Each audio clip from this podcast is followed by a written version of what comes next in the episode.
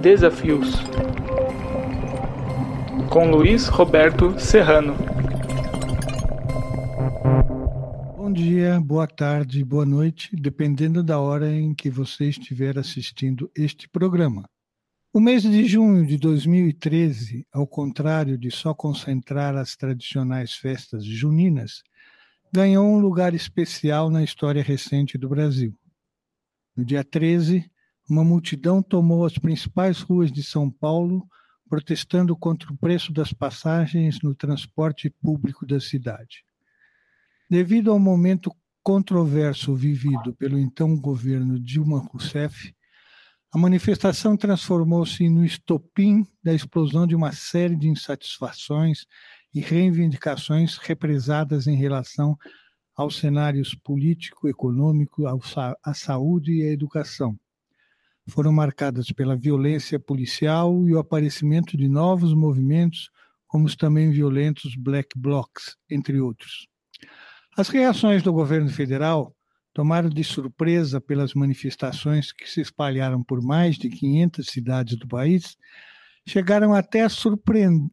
A, desculpe, chegaram até a surpreendente proposta de realização de uma Assembleia Nacional Constituinte que não foi adiante pelo seu despropósito.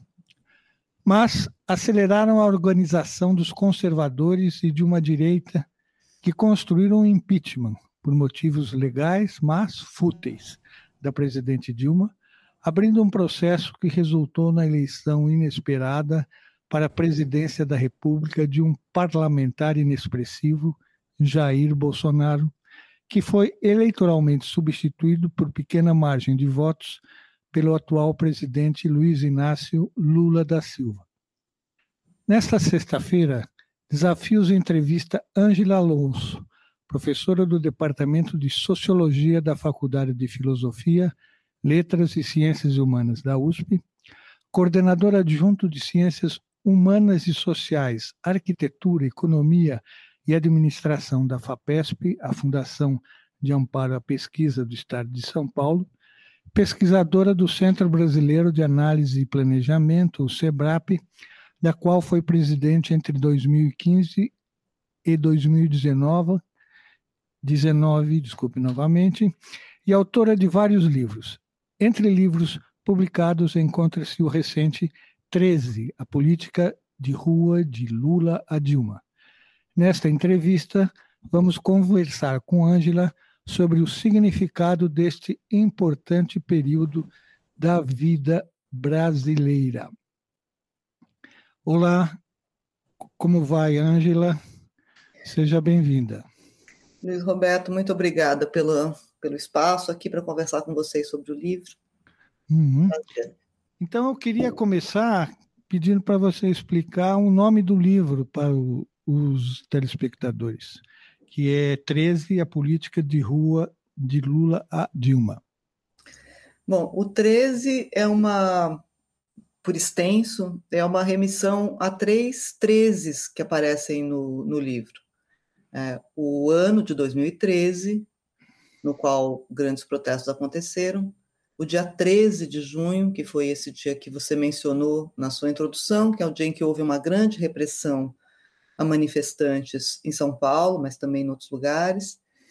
E o 13 é também, e sobretudo, uma referência ao número do partido que estava ocupando o Palácio do Planalto durante essas manifestações. Então, ele faz uma remissão é, ao partido, ao momento da, da eclosão e, a, e a, também a data na qual é, esses protestos ganharam visibilidade nacional. Um 13, uma ideia boa, interessante. 13 prolífico. né? E o subtítulo diz respeito a uma opção que eu fiz de reconstruir o processo anterior ao, aos, aos protestos de junho, porque durante bastante tempo, eu incluída, muitas pessoas estudaram é, os protestos de 2013 como um momento importante da vida nacional, né, mas que é, teria dado é, em desdobramentos subsequentes, né, como você também mencionou na sua introdução. Mas eu me dei conta, numa certa altura, de que faltava o fundamental, que era entender por que aqueles protestos eclodiram, quando, quando eclodiram. E então eu resolvi recuar no tempo é, para fazer uma pesquisa em profundidade do que veio antes.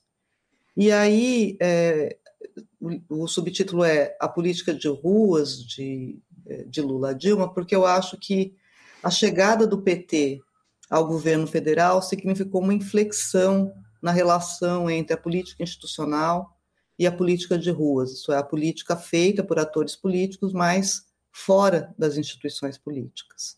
É, uma vez que o PT sempre foi um partido ao qual se vinculavam movimentos sociais, a chegada desse partido ao governo significou uma realocação dos movimentos, então parte dos movimentos que existiam passaram a apoiar o governo, colaborar com o governo, membros de movimentos entraram para o governo, mas isso significou não o esvaziamento da rua, mas uma substituição. Então, novos movimentos foram aparecendo ao longo dos governos Lula e chegaram, digamos assim, ao seu ponto de amadurecimento no primeiro governo Dilma. Então, é esse é o percurso que o livro procura fazer. E quais seriam esses movimentos? Então, eu é, organizo esses movimentos em três grandes campos. É, campos porque são muitos movimentos pequenos que têm uma orientação mais ou menos parecida. Então, um campo é o que eu chamo de neossocialista para diferenciar dos movimentos socialistas clássicos que já vinham apoiando o PT. São movimentos que foram surgindo é, na crítica ao próprio governo do PT pelo lado esquerdo, né, movimentos que é, acusavam o governo de trair promessas, de não ser redistributivo o bastante, de não ter levado a cabo toda a sua agenda de correção de desigualdade.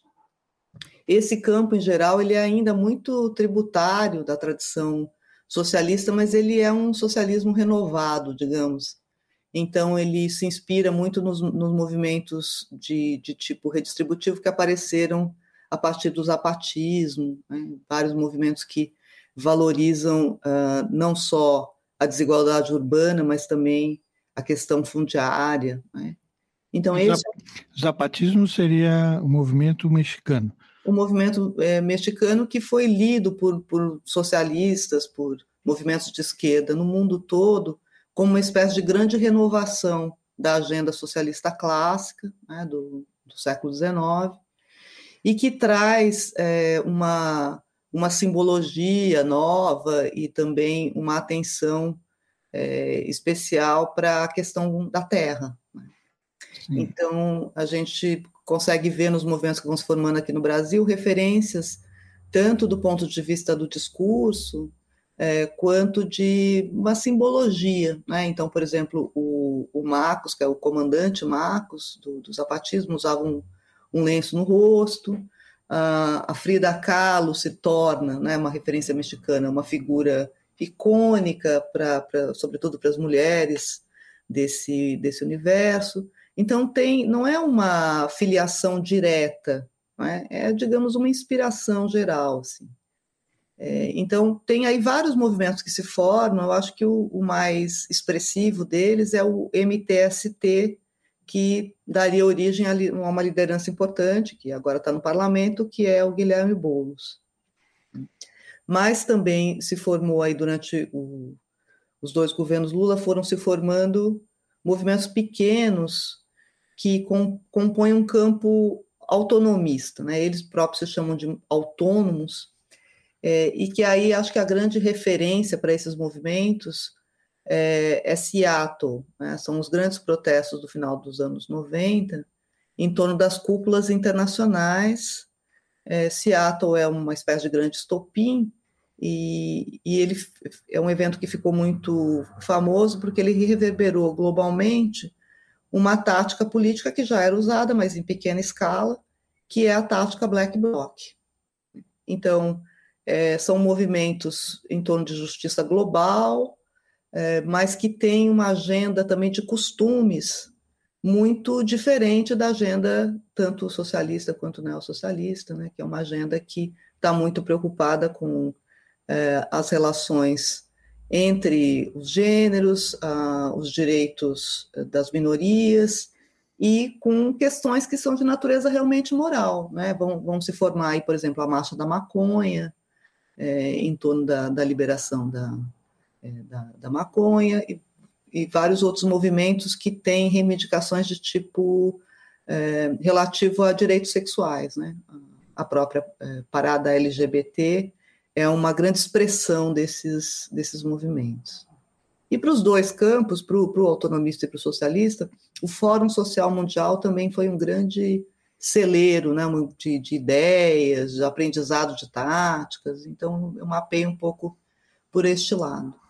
E tem um terceiro grande campo, que é mais difícil de, é, de visualizar naquele momento, mas que já existia, que eu chamo de patriota, usando um termo que eles também utilizavam para se designar, porque são muitos movimentos diferentes, assim, por exemplo, com agendas é, anti-Estado, como por, por, menos Estado, menos intervenção do Estado na família, né, menos intervenção do Estado na religião, menos intervenção do Estado na economia, menos impostos.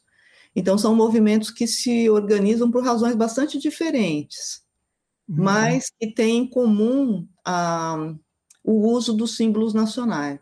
Eles disputam com o governo do PT a, a prerrogativa de vocalizar a nação. Então eu, então eu fui um pouco é, mapeando movimentos nesses três grandes campos é, e como eles vão se conformando. Então, eles, eles, você falou que eles realmente conseguiram mais espaço já no governo Dilma. Na verdade, no governo, eles, eles ficaram visíveis nacionalmente. Eu acho que, que tem uma diferença que é importante é, ressaltar, que é o fato deles não serem noticiados não quer dizer que eles não existissem. Sim. Então, tem uma, uma atenção pequena, quando não uma desatenção, muitas vezes uma ignorância, da existência desses movimentos, mas eles estão se constituindo. Inclusive, são esse, esses movimentos, principalmente do campo é, autonomista e do campo patriota, são usuários precoces das redes sociais, já estão se organizando, mas não aparecem com visibilidade na grande mídia, porque também não, não há grandes protestos durante os governos Lula. Uhum. E eles conseguiram além de mais espaço público, mais espaço de interação com o governo Dilma ou continuaram apoiando, mas correndo por fora? Então, todos esses movimentos dos três campos, eles vão se, se formando é, e, e, se, e aparecendo por meio de protestos que são pequenos. É, e, e, eles aparecem de maneira mais ah, focalizada, mais tópica. É, eu mapeio também é, grandes zonas de conflito em torno das quais esses movimentos vão ganhando visibilidade pública, porque eles fazem protestos em direções diferentes. Então, uma da, dessas zonas de conflito é a da redistribuição, que é a mais óbvia, né? mas é, voltando àquele ponto inicial que eu fiz, uma vez que o governo de plantão muda, né, é um governo que tem uma agenda de reformas, é natural que eh, se organizem movimentos e protestos, tanto pedindo mais é, redistribuição de oportunidades, de bens, de recursos, né, de oportunidades, sobretudo ali nas universidades, por exemplo, mas é também um, um, momento no qual começam a se organizar movimentos contrários, que reagem a esse processo redistributivo, né? em, em, parte em curso, em parte só pretendido, mas há movimentos que se organizam no sentido contrário.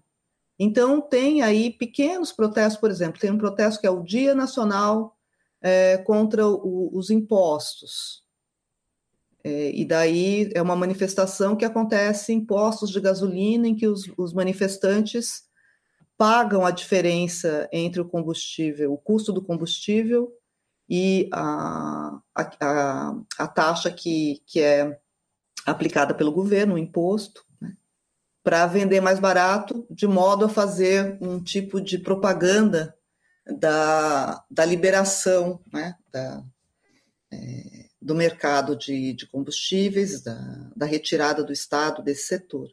Então, tem várias coisas que vão aparecendo, tanto de um lado quanto do outro. Tem uma outra coisa que eu acho que é interessante, como nós estamos no, jornal da universidade, que é uma caravana é, aos campos universitários, que é feita por movimentos liberais, que vão aos campi para fazer proselitismo das suas ideias, disputando com os movimentos é, de esquerda os corações e mentes dos jovens, uma coisa que não era frequente nos anos anteriores. Então, tem aí esse grande assunto, né, esse grande contencioso redistributivo que vai se acumulando, vai prosseguir na Dilma. O outro, que é o da moralidade, é um que é, tem um pouco duas pernas. Assim. De um lado, tem é, a moralidade pública, porque no, no, no segundo ano do governo Lula estoura o escândalo do mensalão, e aí começam a se formar vários movimentos anticorrupção, também todos pequenos, é, e que vão é, ganhar, digamos, o seu esplendor nos anos Dilma, mas que já se formaram nesse momento, estão se organizando, e vários deles já conseguem levar um volume significativo de pessoas às ruas. Mas tem um outro lado, que é o da moralidade privada.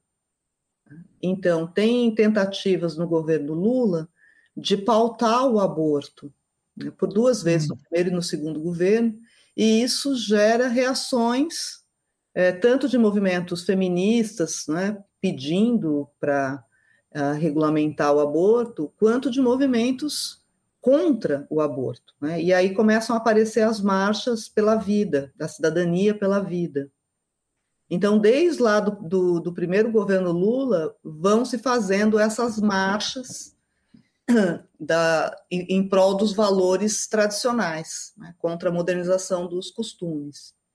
E tem uma terceira zona de, de conflito, que essa realmente deu mais pano para a manga com a Dilma, que diz respeito à violência. A segurança pública é um problema no, no, no governo petista, então tem é, movimentos que se organizam pedindo mais segurança, mas tem também a tentativa de criação da Comissão Nacional da Verdade, que gera uma reação. Então, para lembrar um, um, dado assim, é, tem a, em 2006 é, o, o Ustra, o brilhante Ustra, é, lança um livro no, chamado Verdade Sufocada, no qual ele já é, se sente é, compelido né, a dar a versão positiva dele da ditadura militar como uma guerra contra o terrorismo, etc. E tem ainda um plebiscito, né, que o Lula chama, um plebiscito do desarmamento, e que é vencido pelo lado contrário que se organiza. É uma frente né, pelo direito, outra vez, a liberdade, o direito de portar armas, e que tem entre as suas figuras de proa o então deputado Jair Bolsonaro. Então tem aí um, um, um contencioso né, em torno dessas, dessa questão da, da segurança, da violência, que acho que essa é uma que, que vai sobrar um pouco para Dilma, porque é, quando a Dilma assume, ela já no discurso de posse dela é, é, reitera né, o seu compromisso com uma Comissão Nacional da Verdade que ela de fato implementou. Ah, você citou o momento do plebiscito que apareceu muito o, o deputado Jair Bolsonaro. Você acha que esse foi um momento importante para transformá-lo numa figura nacional que rendeu frutos mais tarde? Eu acho que se a gente vai acompanhando ali como eu fui é, esse processo inteiro, ele tem a que se, que, que se conceder isso, ele tem um grande senso de oportunidade, porque em, em, em vários desses conflitos sociais importantes, ele, ele dá cara a tapa. Né? Então, nessa hora do, do, do plebiscito do desarmamento, ele vai a público defender o direito ao porte de armas para autodefesa, ele é um dos parlamentares, mas que esses parlamentares estão conectados com movimentos que se organizam na sociedade. No, no momento da, de discussão da Comissão Nacional da Verdade, em todos os momentos, ele protagoniza a defesa do regime militar, a defesa, às vezes de maneira mais incisiva, às vezes menos, mas uma defesa da ditadura militar, de, de tudo o que significou uh, aquele período. E depois adiante também nas, nas questões redistributivas, é, ele, ele é o único deputado que vo, vota contra a PEC das domésticas.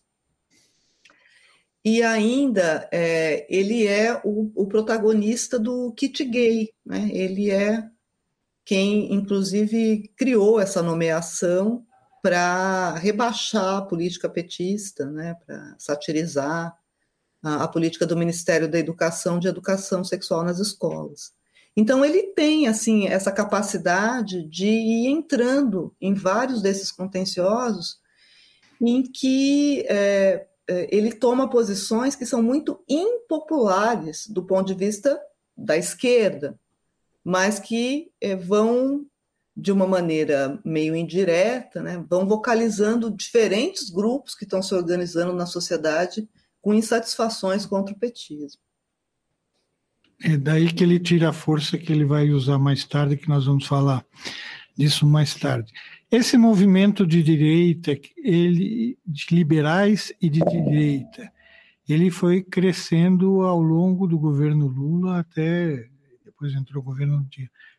Foi daí que eles, digamos, puseram a cara na política com mais vigor. Foi a partir do, do, do governo Lula, não?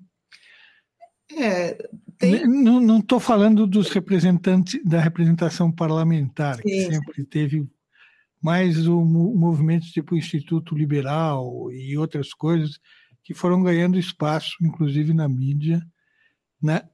paralelamente a todos esses movimentos que você colocou aí. Então, esse, esses movimentos estão todos operando nos governos Lula.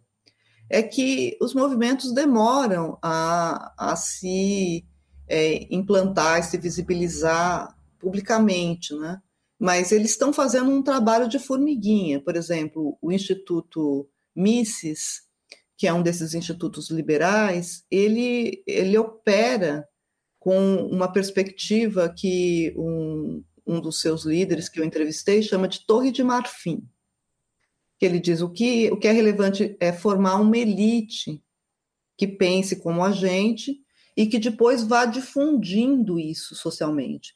Então, a preocupação deles é uma, é uma, uma preocupação de formação de quadros, para produzir gente que vai operar na imprensa, que vai operar nas universidades, que vai operar no mundo empresarial, e que vai é, gradualmente disseminando o ponto de vista deles pela sociedade. Né? Então, é um tipo de estratégia que não é inicialmente mobilizadora, de levar pessoas às ruas, é de primeiro formar esses quadros.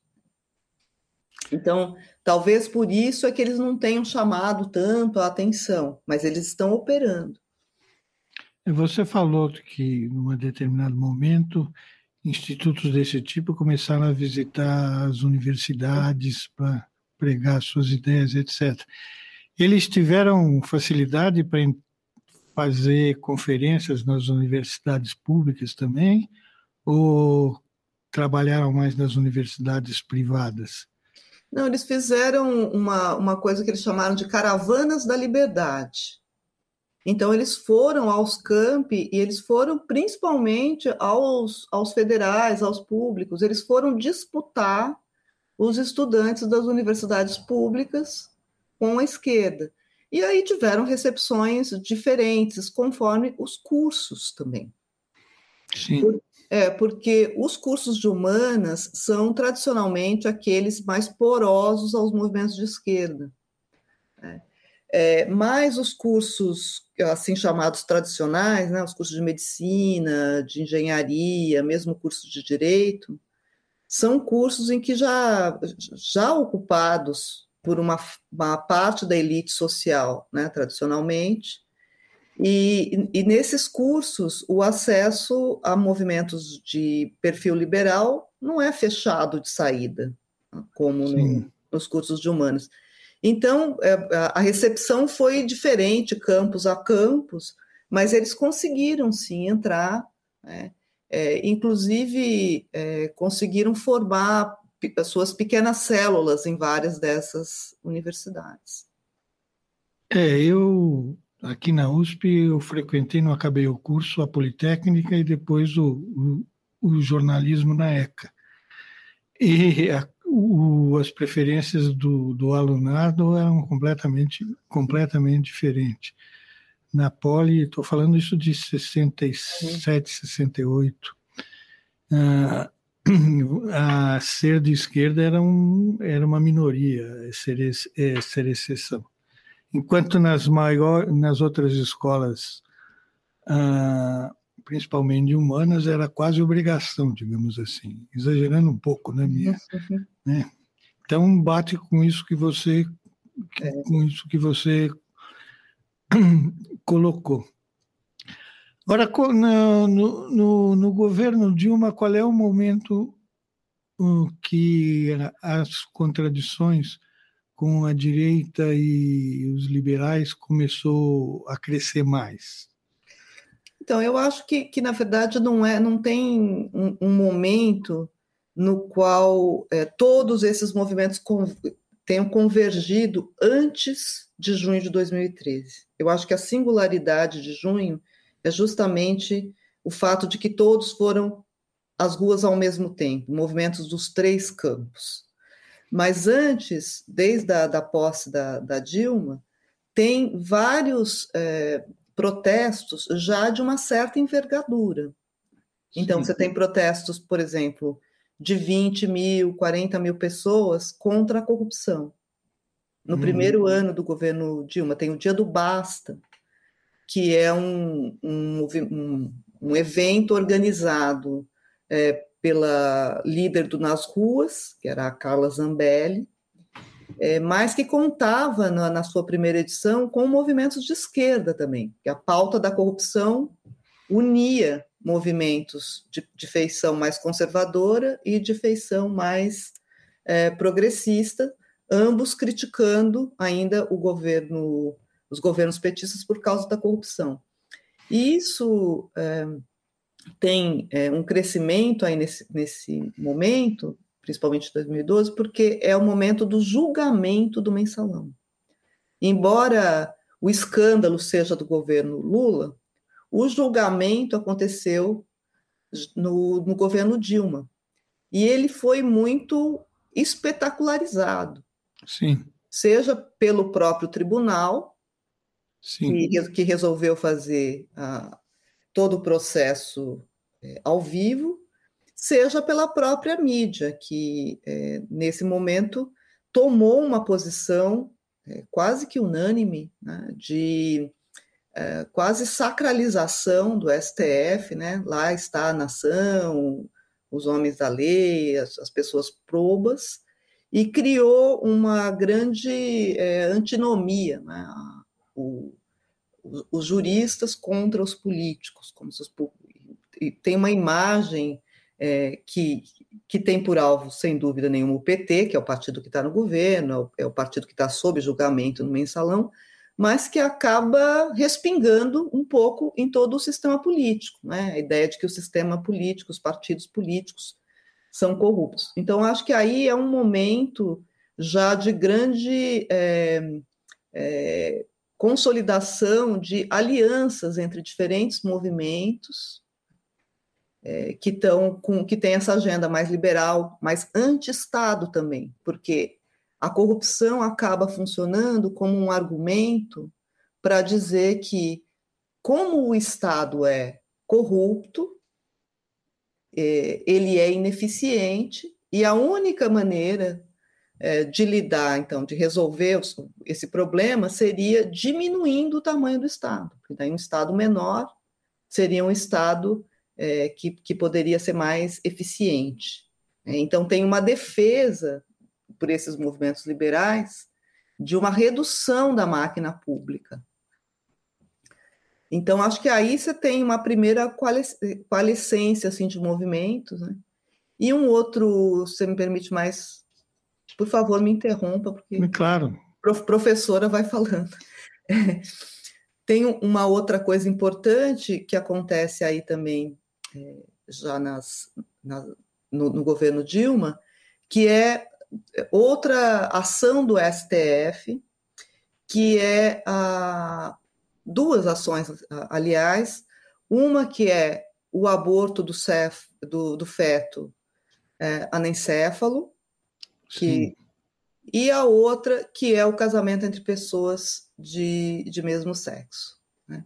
Então, são duas é, medidas do, do STF, dois julgamentos, que é, são interferências diretas na moralidade privada.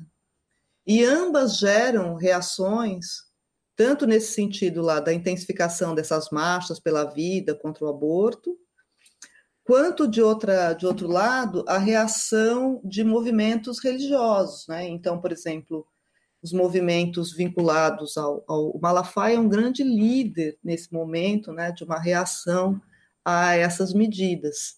E esse julgamento do, do, do casamento entre pessoas de mesmo sexo acontece em 2013. Né? Então, é, o primeiro evento, eu começo a contar os protestos de 2013 por dois grandes eventos de rua, de política de rua, que normalmente não são considerados como políticos, né? mas que são, que é a, a parada LGBT, no dia 2, que lota as ruas, e no dia 5, um, uma grande manifestação com 70 mil pessoas, liderada pelo Malafaia, mas na qual estão é, muitos desses movimentos anti-aborto, é, anti-casamento de pessoas de mesmo sexo, e, é, que, que acontece na frente do STF. É uma manifestação é, enorme, né? muito maior do que qualquer uma dessas da, do, do passe livre. E isso acontece no dia 5 de junho. E isso acontece, essas duas manifestações, elas têm pautas inversas. Né? A parada LGBT comemora o casamento entre pessoas de mesmo sexo e é, é, critica a proposta de um kit gay, mas também de uma cura gay que é o que o, o Feliciano, o Marcos Feliciano, que é então presidente da Comissão de Direitos Humanos, está propondo. Uhum. Então, a parada critica. A marcha, que é uma marcha pela liberdade, pela família, etc., do Malafaia, em Brasília, faz o contrário, né? critica o casamento entre pessoas do mesmo sexo e defende a cura gay. Então, é, são duas grandes manifestações que reagem a medidas que estão acontecendo nas instituições políticas e que reagem levando gente à rua. Então, eu começo a minha narrativa sobre é, junho de 2013 contando estes dois eventos, que eu acho que eles são muito importantes para entender o que veio depois. O Malafaia comentou recentemente na imprensa, por esses dias, alguém lembrou para ele que ele apoiou o governo Lula e depois ele mudou. E esse tipo de, de questão teria acelerado a mudança dele em busca de um, de um público mais sensível a essas questões e que reagia a essas questões? Foi um fator importante? Então, eu não estudei em particular o Malafaia, mas acho que, pensando do ponto de vista do governo, é preciso é, considerar primeiro que o Lula fez vários gestos na direção dos evangélicos no, nos seus primeiros governos. Né? Um deles foi a institucionalização da Marcha para Jesus. Sim.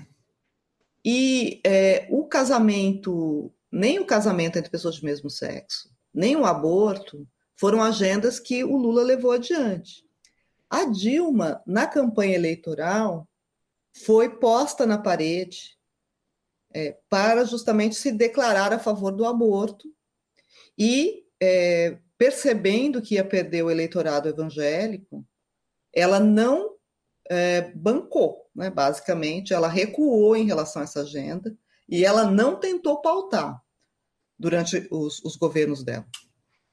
Então, isso gerou, é, é, por um lado, uma pequena defesa do governo, porque o STF acabou fazendo esse serviço, né, de trazer a coisa à tona, mas acabou gerando um efeito contrário, porque os movimentos feministas, os movimentos é, por direitos sexuais à esquerda ficaram contrários ao governo. Passaram a fazer manifestações contra o governo, exatamente porque o governo não pautava essa agenda. Então, o que vai acontecendo com a Dilma no, no, no, nos dois primeiros anos de governo é que ela vai sendo assoreada pelos dois lados, né? por movimentos de rua que vão pedindo agendas contrárias e que vão é, pressionando o governo sistematicamente. Essas questões, essas questões não seriam mais da sociedade do que do próprio governo? e foram colocadas no governo porque para o governo porque a sociedade em, em si os lados contrários a favor não tiveram uh, força para discuti-las entre si no fim jogar a questão para o Supremo Tribunal Federal não era necessariamente uma questão de governo bem acho que aí é, é é de se discutir o que, que cabe ou não cabe ao governo é, é, fazer. Mas o fato é que no, na modernidade, sobretudo na, na, modernidade no Ocidente, os governos cresceram, o Estado cresceu. Sim. E o Estado cresceu é, tanto como é, aparelho, né, como governo, fazendo cada vez políticas em mais setores, né, trazendo para si, por exemplo, é, a saúde, a educação, que eram do âmbito privado antes, mas também o Estado cresceu como regulação da, dos costumes. Então, o Estado começou a, ao fazer, por exemplo, a educação pública, o Estado passou a transmitir valores também para as crianças, o que antes era feito pelas famílias. Então, uma parte desta, dessa reação conservadora que a gente vê, tradicionalista, é, disputa isso. Não, não cabe ao Estado educar os meus filhos e, e, e dizer para os meus filhos que é, tudo bem casamento entre pessoas de mesmo sexo, tudo bem aborto. Né? É, o, quem deve educar os meus filhos sou eu e devo educar nos meus valores. Então, tem uma disputa aí entre particularistas e universalistas, né?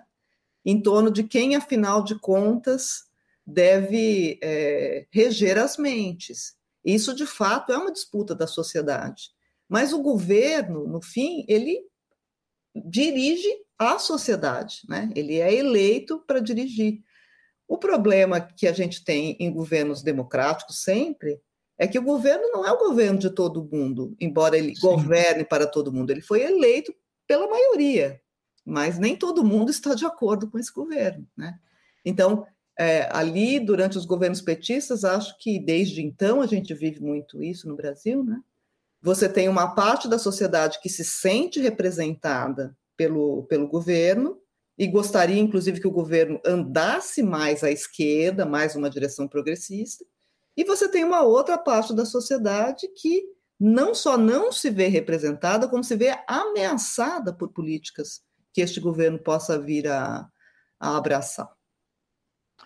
Ah, voltando, começando a falar da época do impeachment, foi fundamental para o andamento do impeachment foram duas questões. Uma questão de, de uma questão econômica que teria duas coisas é, teriam des, é, desobedecido a a Constituição, que é uma coisa colocada hoje em discussão, se realmente foi ou não foi, e só que na, no frigir daqueles ovos bastante quentes, foi fácil convencer a maioria do Congresso a, a, votar pelo impeachment. E aí, mas também tem uma, a posição do vice-presidente Temer, que foi importante para a aliança que levou a Dilma a se reeleger, né? E que acabou aos poucos atendendo mais os desejos de quem queria derrubar a presidente do que fazer parte da coligação, né? Isso fragilizou enormemente a posição da Dilma, né? Na presidência. É, eu, na verdade, não. No, neste livro, eu, eu decidi é, acabar, começar no, no Lula e acabar em 13. Né? Eu escrevi algumas poucas páginas sobre o que veio depois, embora eu já tenha escrito artigos sobre o, o que veio depois de 2013. Então vamos aproveitar o que você escreveu nos artigos. Porque eu acho que se estabilizou uma interpretação de junho de que, a partir dali, é, tem, tem, tem explicações que aparecem, mapeei isso no livro também, que aparecem ainda em junho de 2013 e que são interpretações que estão aí no debate público até hoje. Uma das interpretações é de que era um protesto por mais políticas públicas é, e que ele era exclusivamente nessa direção. Uma outra interpretação de que ele era um protesto de inovação, né, de era uma nova esquerda, que é, esses autonomistas, como o Movimento Passe Livre, etc. É, e tem uma, é, uma outra que é da crise de representação, seria uma crise do sistema político, e uma quarta que foi a que ficou é, depois mais famosa, que é a do sequestro, que é de que o protesto teria começado de esquerda e depois sequestrado pela direita. O que é, eu tentei mostrar nesse livro é que, na verdade, é, durante os anos Lula e começo dos anos Dilma, se formam movimentos com agendas muito diferentes em torno desses três grandes, esses três grandes eixos de conflito, redistribuição, violência e moralidade, que chegam simultaneamente às ruas em 2013, por razões diferentes e por uma circunstância. E eu acho que aí a circunstância é relevante lembrar a Copa das Confederações, que ia acontecer no Brasil, naquele momento, é, e que colocou toda a imprensa, não só a imprensa é, nacional, mas inclusive a imprensa internacional, com foco no Brasil.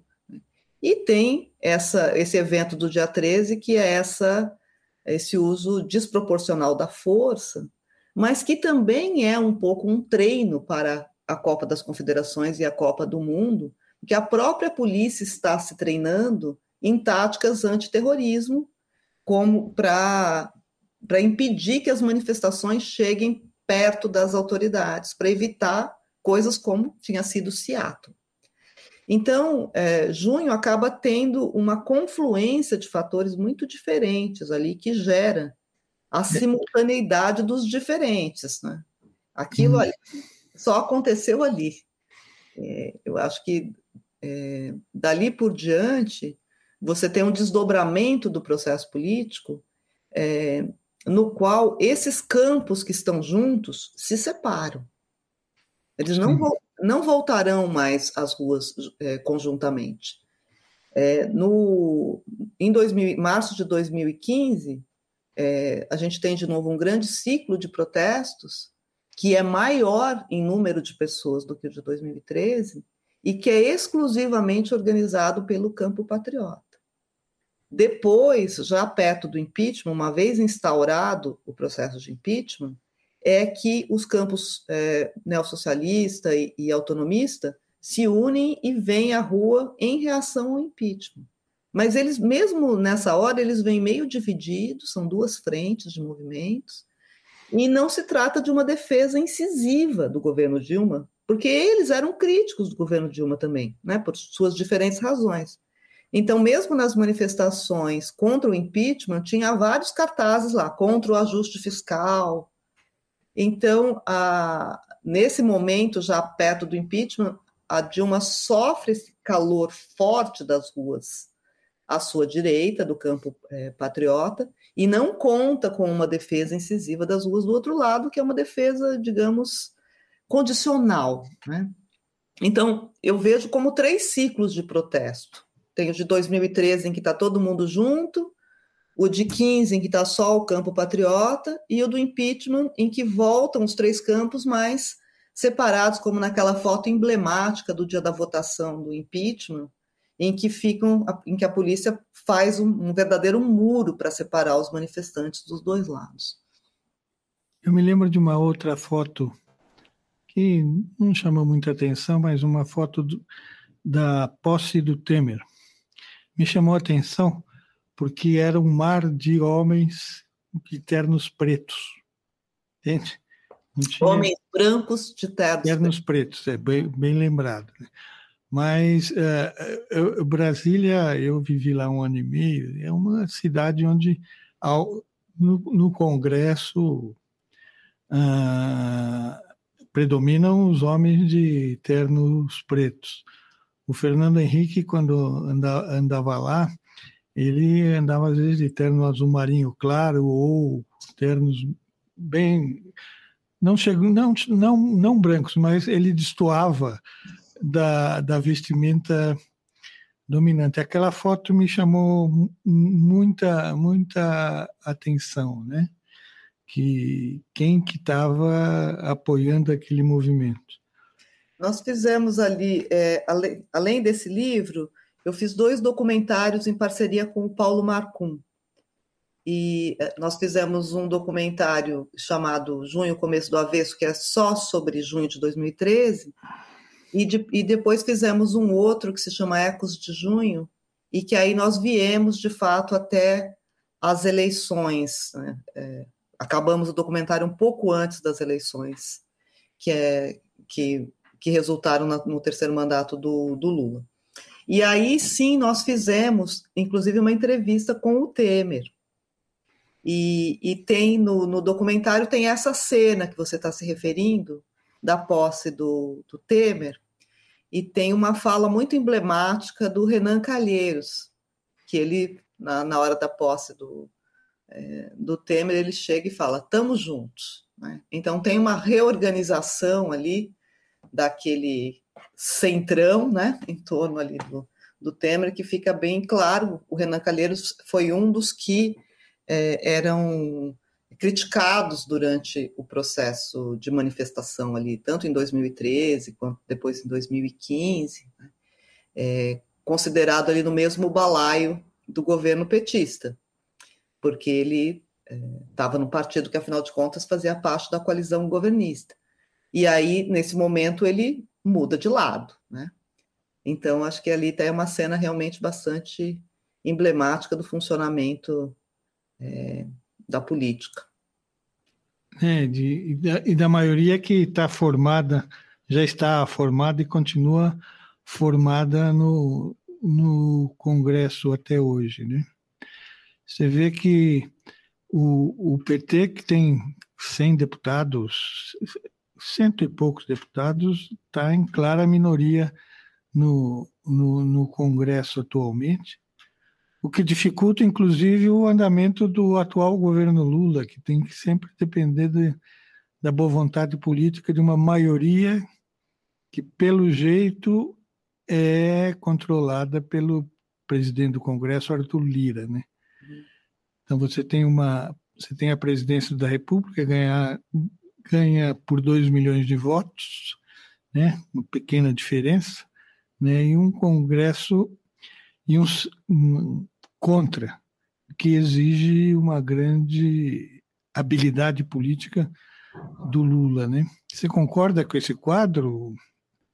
É, eu acho que a diferença importante do, desse governo em relação aos dois outros do próprio Lula é, é, é, que ele chegou sem essa força que ele teve das outras vezes, né, de vir é, realmente com uma coalizão forte, com uma capacidade de, de pautar, né? Ele, ele chega agora numa situação bastante crítica, porque não só tem essa situação dentro das instituições, você descreveu, mas tem uma contestação é, a, a ele, a figura pessoal dele, ao partido, ao que a esquerda representa, por esses movimentos que estiveram se organizando e que agora são muito organizados, né, que estão à direita é, do governo e que é, não são só esses movimentos liberais dos, dos quais eu, eu, vinha falando antes, né? Então tem, acho que tem aí movimentos desde lá do, do primeiro governo Lula, movimentos nesse campo patriota que são mais claramente liberais, alguns deles até se chamam de libertários, é, que tem também uma agenda de costumes que é parecida com a dessa esquerda mais autonomista, mas tem movimentos bastante conservadores nos costumes, né? E tem movimentos que são francamente autoritários. Eles já existiam desde lá é, do, do primeiro governo Lula, eles vão começam a aparecer, são ainda muito miudinhos, mas eles vão se organizando, eles aparecem em 2013, e eles são, mas eles são uma franjinha né, do que está na rua em 2013. Agora, é, uma vez que o governo não conseguiu desmontar aquela, aquela mobilização de, de junho, é, eles acabaram é, crescendo, né? Ficaram ali no interior daquele grande campo é, patriota e acabaram conseguindo mais adeptos. O, acho que o 8 de janeiro é uma expressão é, forte do quanto eles estavam enraizados, financiados, é, de quanto eles, eles acabaram ganhando é, força nesses anos.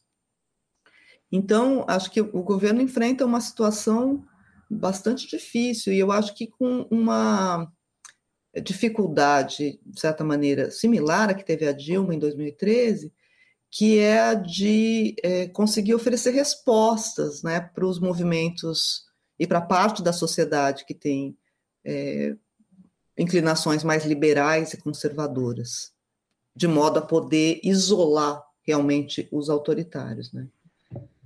É uma situação Qual bastante. é a chance? Diga. Não, só ia dizer que acho que é, é uma quadra bastante difícil, delicada. Qual, qual é a chance do, dos liberais e centristas que se aliaram ao Lula contra o Bolsonaro ganharem espaço político para ter algum peso eleitoral numa próxima eleição? Do seu ponto de vista, claro. É, daí precisa perguntar para os meus colegas cientistas políticos, né? Hum. É, eu, como, eu, como socióloga, olho mais a política da sociedade e, e menos a das instituições. Mas é óbvio que o, o, o grande partido que fez esse serviço é, durante 20 anos ou mais, né, que foi o PSDB, é um partido que está em frangalhos. Então tem um vazio aí, né? Não tem um partido de é, capaz de representar o centro democrático com grande expressão, assim, né? Então, eu não sei, acho que aí precisamos realmente perguntar para os colegas de departamento ali da ciência política. Uhum. É, porque esses anos recentes, mais recentes, eles mostraram uma, não sei se a palavra é uma direitização da população brasileira. Não sei se foi a partir da evolução da sociedade, dos, dos anseios sociais e coisas desse tipo, ou se foi por absoluta falta de sintonia do mundo político com, com a sociedade, tá certo? É. Ah, não sei, eu acho que é, houve durante bastante tempo uma interpretação compartilhada por muitos de nós na universidade, por, pela imprensa, e não só no Brasil, de que nós vivíamos é, um contexto de expansão do progressismo, que a, a consolidação das, das, democracias no Ocidente significavam também uma expansão da tolerância, é, de, é, de uma certa tolerância acho que é a palavra, mas uma, solidariedade com os diferentes, né? E com a diversidade de estilos de vida, de, de tudo. Mas o que é, aconteceu, e não, não, é só no Brasil, a gente pode olhar, por exemplo, os Estados Unidos, que, que parece que é sempre o nosso espelho, né? Um dia, está sempre um dia adiante. É, esse tipo de, de movimento progressista, de expansão de direitos, ele gerou uma reação Sim. tradicionalista, né?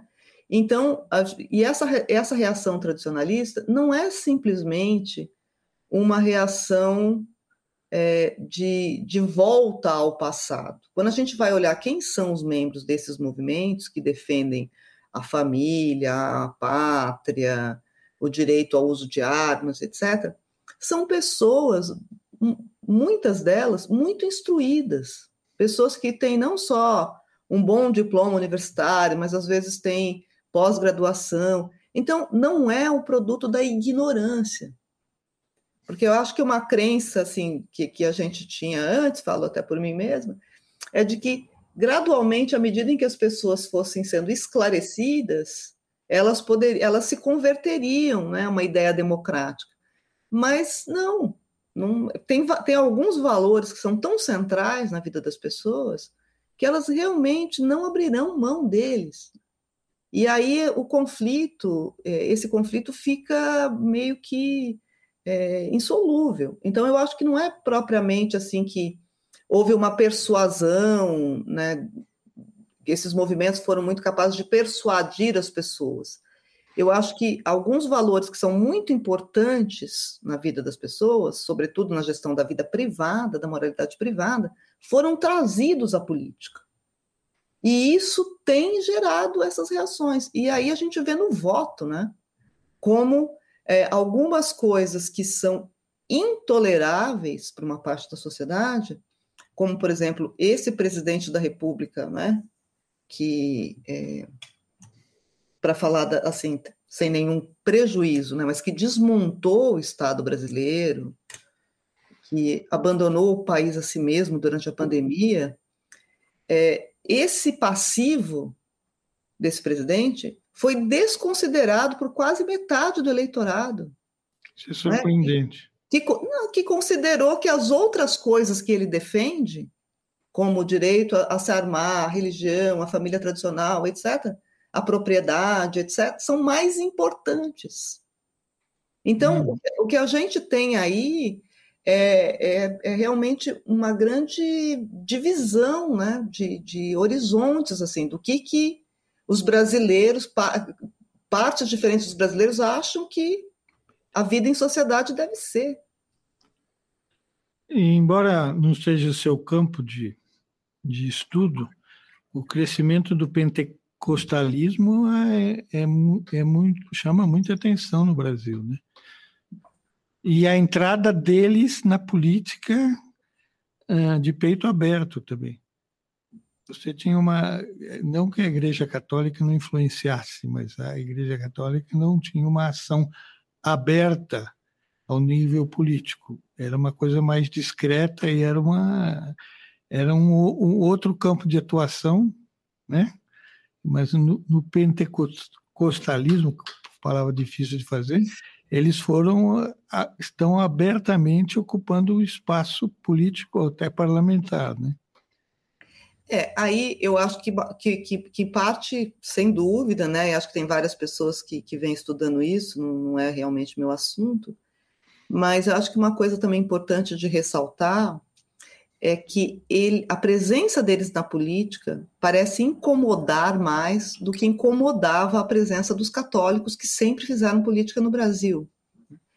E é, nessas marchas pela vida contra o aborto, é, eles é, sempre participaram, uma, uma, algumas das igrejas sempre participaram, mas eram coalizões das quais faziam parte a CNBV e os espíritas. Então, na verdade, era uma coalizão de religiosos contra o, o aborto. Né? Então, eu acho que às vezes também cai na conta deles, é, nem tudo que cai na conta deles é deles apenas. E agora, de outro lado, eu acho que eles respondem a um tipo de, de anseio que a igreja, é, as outras igrejas não respondem tanto, que é esse anseio do, do sucesso, né? Essa teologia da prosperidade. Uhum. Então, eles são é, muito, muito hábeis, e aí falando outra vez da, da, da organização de, de movimentos, a, a própria igreja, ela funciona ao mesmo tempo como um ente religioso, um ente econômico, um ente político, e eu mapeei é, nessas, é, nesses movimentos, nessas redes, assim, né, uma rede de, de empreendedorismo neopentecostal, daí vão surgir figuras como a Damares, por exemplo. São pessoas que estão muito enraizadas ali em atividades que são atividades de mobilização social, que são da igreja. Né? Sim. É, então, ela é uma, uma figura de grande protagonismo no movimento anti-aborto, já lá nos governos Lula mas ela é também uma figura do mundo gospel. É, né, ela é uma artista gospel também. Então, assim, essas coisas estão muito misturadas ali. E então eu acho que, que, que, esse universo neopentecostal ele é, ele é bastante complexo. Acho que mereceria outro dia você entrevistar um especialista. É, só lembrando que a, a Igreja Católica teve momentos que pelo menos o, o, nos, no, o bispado tinha tendências mais, mais à esquerda, né? É, ela tinha uma, uma atuação mais em comunidades de base, mas ao mesmo tempo tinha a questão tradicional. Lembra que a aprovação do divórcio no Brasil demorou décadas, né? Porque era um ponto sagrado para a igreja não deixar e, e foi uma campanha do, estou esquecendo o nome do, do, senador do Rio de Janeiro que durante décadas defendeu até que consegui, conseguiu ganhar no tempo da, da, da Redentora e teve até teve até até deputado Ayrton Soares, Bete uh, foram expulsos do partido porque votaram, quer dizer, Estou é, dizendo que todas as igrejas atuam no campo político, umas com, só que umas com mais visibilidade e, e uma atuação pro, proativa e outras mais discretamente, mas também estão lá defendendo defendendo a, as suas ideias. É, no momento de organização do PT, as comunidades eclesiais de base que eram orientados pela teologia da libertação, né, por esses é, padres, bispos é, mais da esquerda, faziam esse, esse trabalho de é, infiltração nas periferias, né? iam onde, é, onde o povo estava.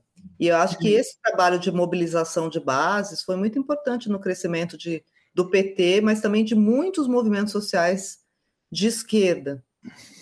Hoje, o que a gente vê é que quem faz esse trabalho de formiguinha nas periferias são justamente esses grupos neopentecostais. Tem uma pequena igreja em, em cada lugar em que você vai, nas pequenas cidades, nas periferias das grandes cidades, eles foram para lá. Né? Então, também é, é nessa lógica de que a política não aceita vazio.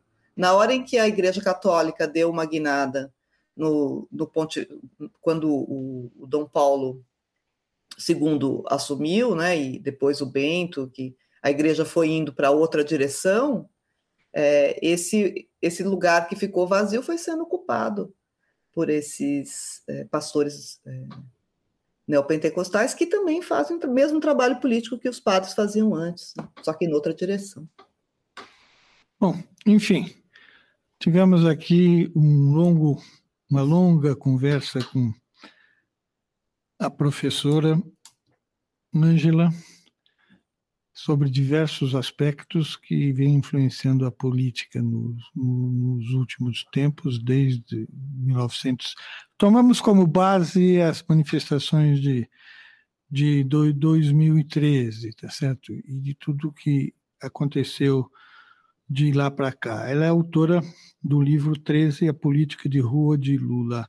A Dilma é uma, uma das obras que apareceu de reflexão sobre o que foi 2013, sobre a qual se fala ah, muita coisa, várias, vários ângulos, várias direções, enfim, e dá-se vários pesos para as diversas forças políticas que que participaram do momento, que cuja sequência foi bastante complexa aqui no, no, no Brasil, na disputa entre direita e esquerda, com a esquerda voltando ao, a, ao poder, eu não digo, mas à presidência da República por uma margem pequena, você acha que o nosso caminho político é um caminho clássico dos países que se desenvolve e, e pode ter essas, essas variações de caminho daqui para frente?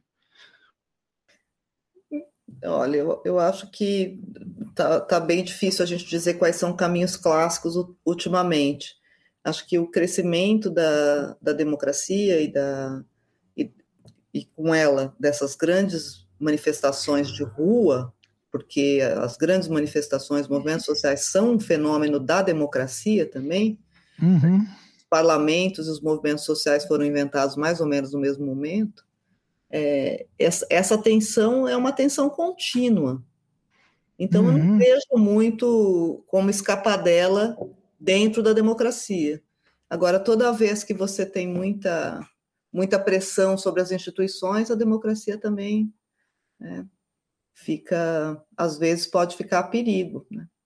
Nós vivemos esse, esse tempo. Até nos Estados Unidos, com o Trump, de certa forma. Nos não, Estados Unidos. Também está é, aparecendo a mesma coisa, né? O, o, Bolsonaro tem o Trump por modelo, né? E aqui o nosso 8 de janeiro lembra muito o 6 de janeiro deles, né? Sim, então, claro. É, foi. Então, nós, é, nós não somos também, acho que isso é importante de, de dizer, assim, do ponto de vista do funcionamento da política, nós não somos diferentes do resto não. do Ocidente, não estamos atrás de ninguém, né? Acho que todos os países do Ocidente estão vivendo mais ou menos a mesma situação nos últimos anos. É, basta ver o que está acontecendo na Itália agora, está acontecendo na Inglaterra, na Espanha, na, na Espanha, na França, o, o presidente não está tendo vida fácil. É, tomara que a democracia consiga achar seu caminho. Professora Angela Alonso, muito obrigado por essa entrevista. Espero voltar a falar novamente em momentos melhores da vida política brasileira. Tá? Assim, Muito obrigado. Assim espero. Muito obrigada a você. Desafios com Luiz Roberto Serrano.